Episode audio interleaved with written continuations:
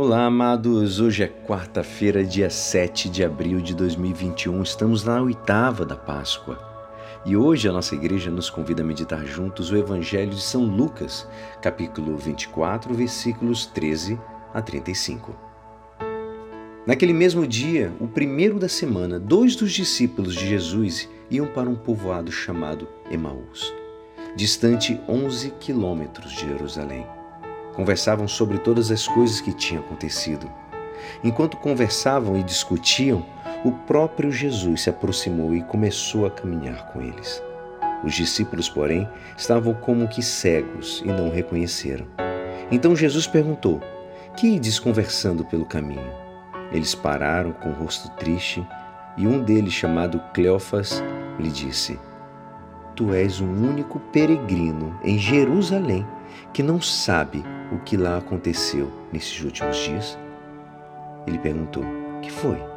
Os discípulos responderam: O que aconteceu com Jesus o Nazareno, que foi um profeta poderoso em obras e palavras diante de Deus e diante de todo o povo.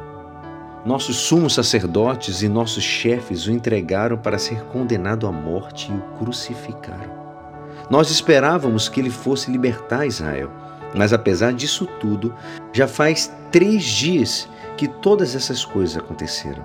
É verdade que algumas mulheres do nosso grupo nos deram um susto. Elas foram de madrugada no túmulo e não encontraram o corpo dele. Então voltaram, dizendo que tinham visto anjos e que estes afirmaram que Jesus está vivo. Alguns dos nossos foram ao túmulo e encontraram as coisas como as mulheres tinham dito. A ele, porém, ninguém o viu. Então Jesus lhes disse: Como sois sem inteligência e lentos para crer em tudo que os profetas falaram? Será que o Cristo não devia sofrer tudo isso para entregar na sua glória? E começando por Moisés e passando pelos profetas, explicava aos discípulos todas as passagens da Escritura que falavam a respeito dele.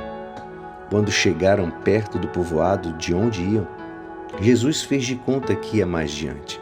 Eles, porém, insistiram com Jesus, dizendo: Fica conosco, pois já é tarde e a noite vem chegando. Jesus entrou para ficar com eles. Quando se sentou à mesa com eles, tomou o pão, abençoou, partiu e lhes distribuía. Nisso, os olhos dos discípulos se abriram e eles reconheceram Jesus.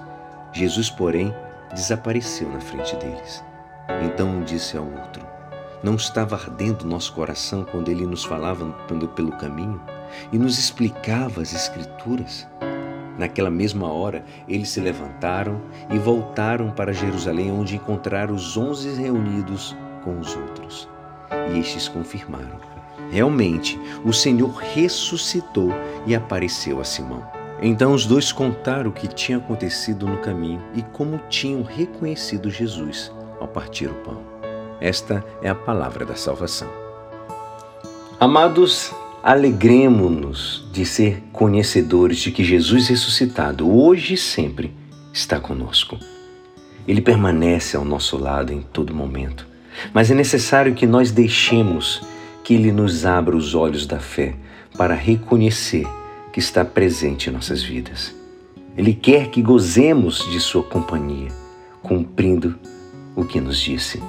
Eis que estarei com vocês todos os dias até o fim do mundo. Caminhemos com a esperança que nos dá o fato de saber que o Senhor nos ajuda a encontrar sentido a todos os acontecimentos, sobretudo aqueles momentos em que, como os discípulos de Emaús, passemos por dificuldades, contrariedades, desânimos, ainda mais nesse tempo de pandemia. Ante os diversos acontecimentos, nos convém saber escutar Sua palavra que nos levará a interpretá-los à luz do projeto salvador de Deus. Mesmo que às vezes, de forma errada, possamos possa nos parecer que ele não nos escuta, mas ele nunca se esquece de nós. Ele sempre nos fala.